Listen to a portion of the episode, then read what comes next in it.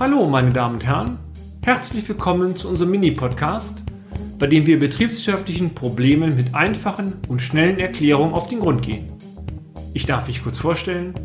Mein Name ist Peter Scharf und ich nehme Sie nun mit auf eine kleine Reise durch die Welt der BWL.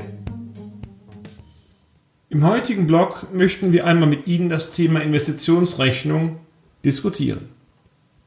Die Erfahrung zeigt immer wieder, dass viele Unternehmen ihre Investitionen aus einer spontanen Idee oder einer günstigen Gelegenheit heraus tätigen. Eine betriebswirtschaftlich saubere Berechnung, ein Abschätzen der mit der Investition verbundenen Chancen, aber auch der Risiken erfolgt leider nicht immer. Unsere Tipps daher. Erstens. Prüfen Sie das Ziel und die Motivation Ihrer Investition. Die Investition sollte aus betriebswirtschaftlich nachvollziehbaren Gründen erfolgen. Dies kann beispielsweise sein, dass Sie eine Marktchance gezielt in einem neuen Investment erschließen mögen. Wägen Sie zudem die Chancen, aber auch die Risiken der Investition sorgsam ab.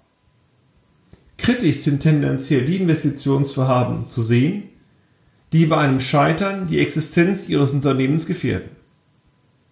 Es kann durchaus besser sein, Chancen nicht zu realisieren und damit Risiken nicht ausufern zu lassen. Zweitens. Führen Sie eine Investitionsrechnung durch. Berechnen Sie mit kaufmännischen Grundsätzen die Rentabilitäts-, aber auch die Liquiditätseffekte Ihres Investitionsvorhabens. Nur dann können Sie sicher sein, dass gut gemeinte Investitionen nicht zu Rohrkrepierern werden. Welche Kosten muss ich künftig in meinem Unternehmen erwirtschaften? Können die zur Erreichung der Gewinnschwelle notwendigen Erlöse mit dem Investment auch tatsächlich erzielt werden? Welche Liquiditätsauswirkungen sind aus dem Investitionsvorhaben mit zu berücksichtigen? Reicht die bestehende Konkurrentlinie bei der Hausbank aus, um den erhöhten Umlaufkapitalbedarf aus dem Investment aufzufangen. Schalten Sie gegebenenfalls fachkundiges Know-how mit ein, um eine Investitionsrechnung professionell durchführen zu können. Drittens. Binden Sie frühzeitig Ihre Finanzpartner mit ein. Für einen Finanzpartner gibt es nichts Schlimmeres, als dass er vor verendete Tatsachen gestellt wird. Dies gilt insbesondere dann, wenn das Investment bereits bezahlt wurde und der Betrag aus dem Konkurrentkonto umfinanziert werden muss.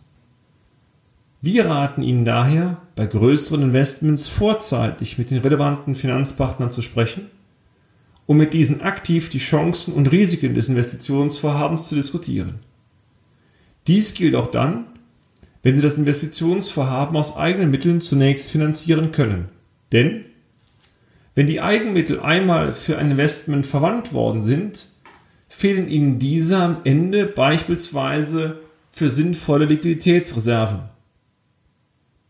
Dies kann die Bonität Ihres Unternehmens und das Rating nachhaltig negativ beeinflussen.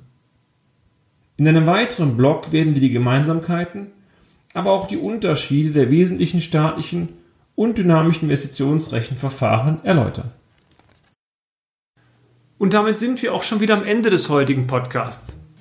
Haben wir Interesse geweckt? Fein. Dann besuchen Sie uns doch einmal auf unserer Homepage unter www.scharf-office.de und schalten Sie auch beim nächsten Mal wieder ein für eine kleine Reise in die Welt der BWL. Ihr Peter Scharf.